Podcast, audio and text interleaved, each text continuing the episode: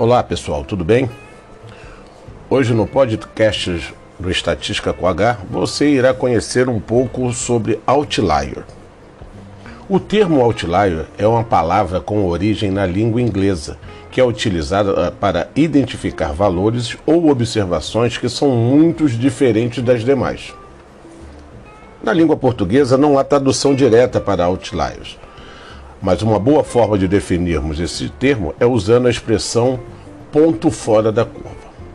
Trazendo isso para o contexto da gestão, quando coletamos uma amostra com vários valores individuais, pode ser interessante verificarmos se algum deles se destaca de alguma forma. Normalmente, quando achamos um outlier, há alguma explicação especial para esse ponto. E para que um ponto tão diferente ocorra, é necessário que algo especial também tenha ocorrido. Comumente, tais explicações podem ser defeitos, até erros de operação ou aumento na variabilidade do processo. Existem diversos métodos com base estatística para determinar se existe outliers em conjuntos de dados. Quando encontramos um outlier, precisamos decidir o que fazer com ele. Em primeiro lugar, um outlier deve ser visto como um ponto que merece uma atenção especial.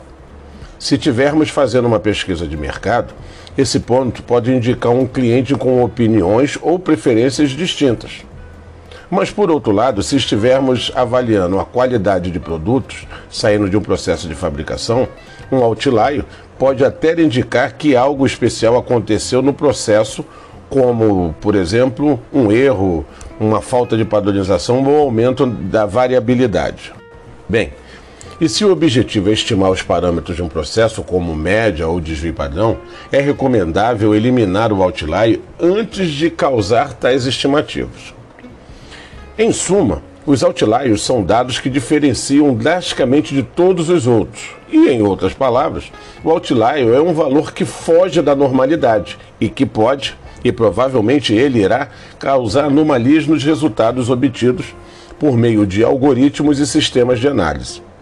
Entender outlier hoje em estatística é fundamental, pois uma análise de dado, por melhor que ela seja, tem que atender a dois aspectos. Primeiro, os outliers podem viesar negativamente como o resultado de uma análise.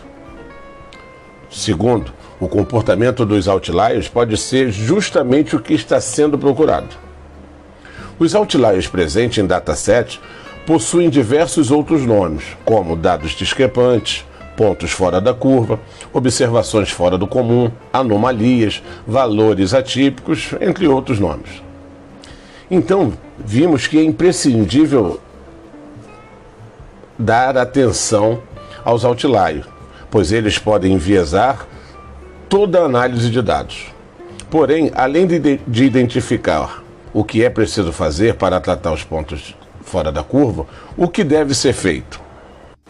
Bem, existem diversas saídas e algumas delas são excluir as observações discrepantes da amostra de dados. Quando o dado é discrepante, é fruto de um erro de input dos dados, então ele precisa ser removido da amostra. Realizar uma análise separada apenas com os outliers. Esta abordagem é útil quando se quer investigar casos extremos, como alunos que só tiram notas boas, empresas que apresentam lucro mesmo em tempos de crise, casos de fraudes, entre outros. E utilizar métodos de clusterização para encontrar uma aproximação que corrige e dá novo valor aos dados outliers. Em casos de erros no input de dados, ao invés de excluir e perder uma linha inteira de registros devido a uma única observação outlier, uma solução é utilizar os algarismos de clusterização, que encontram um comportamento das observações mais próximas ao lado do dado outlier e fazem inferências de qual seria o melhor valor aproximado.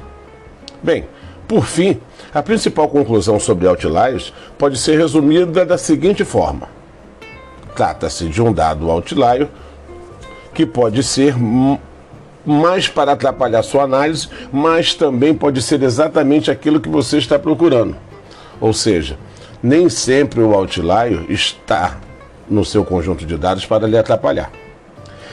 Ainda, estratégias de tratamento de outliers podem ter um impacto direto em negócios, reduzindo custos de manutenção e equipamentos industriais, como análises preditivas e prescritivas. Bem, pessoal, espero que vocês tenham gostado e assim chegamos ao final de mais um podcast. Um grande abraço e até a próxima.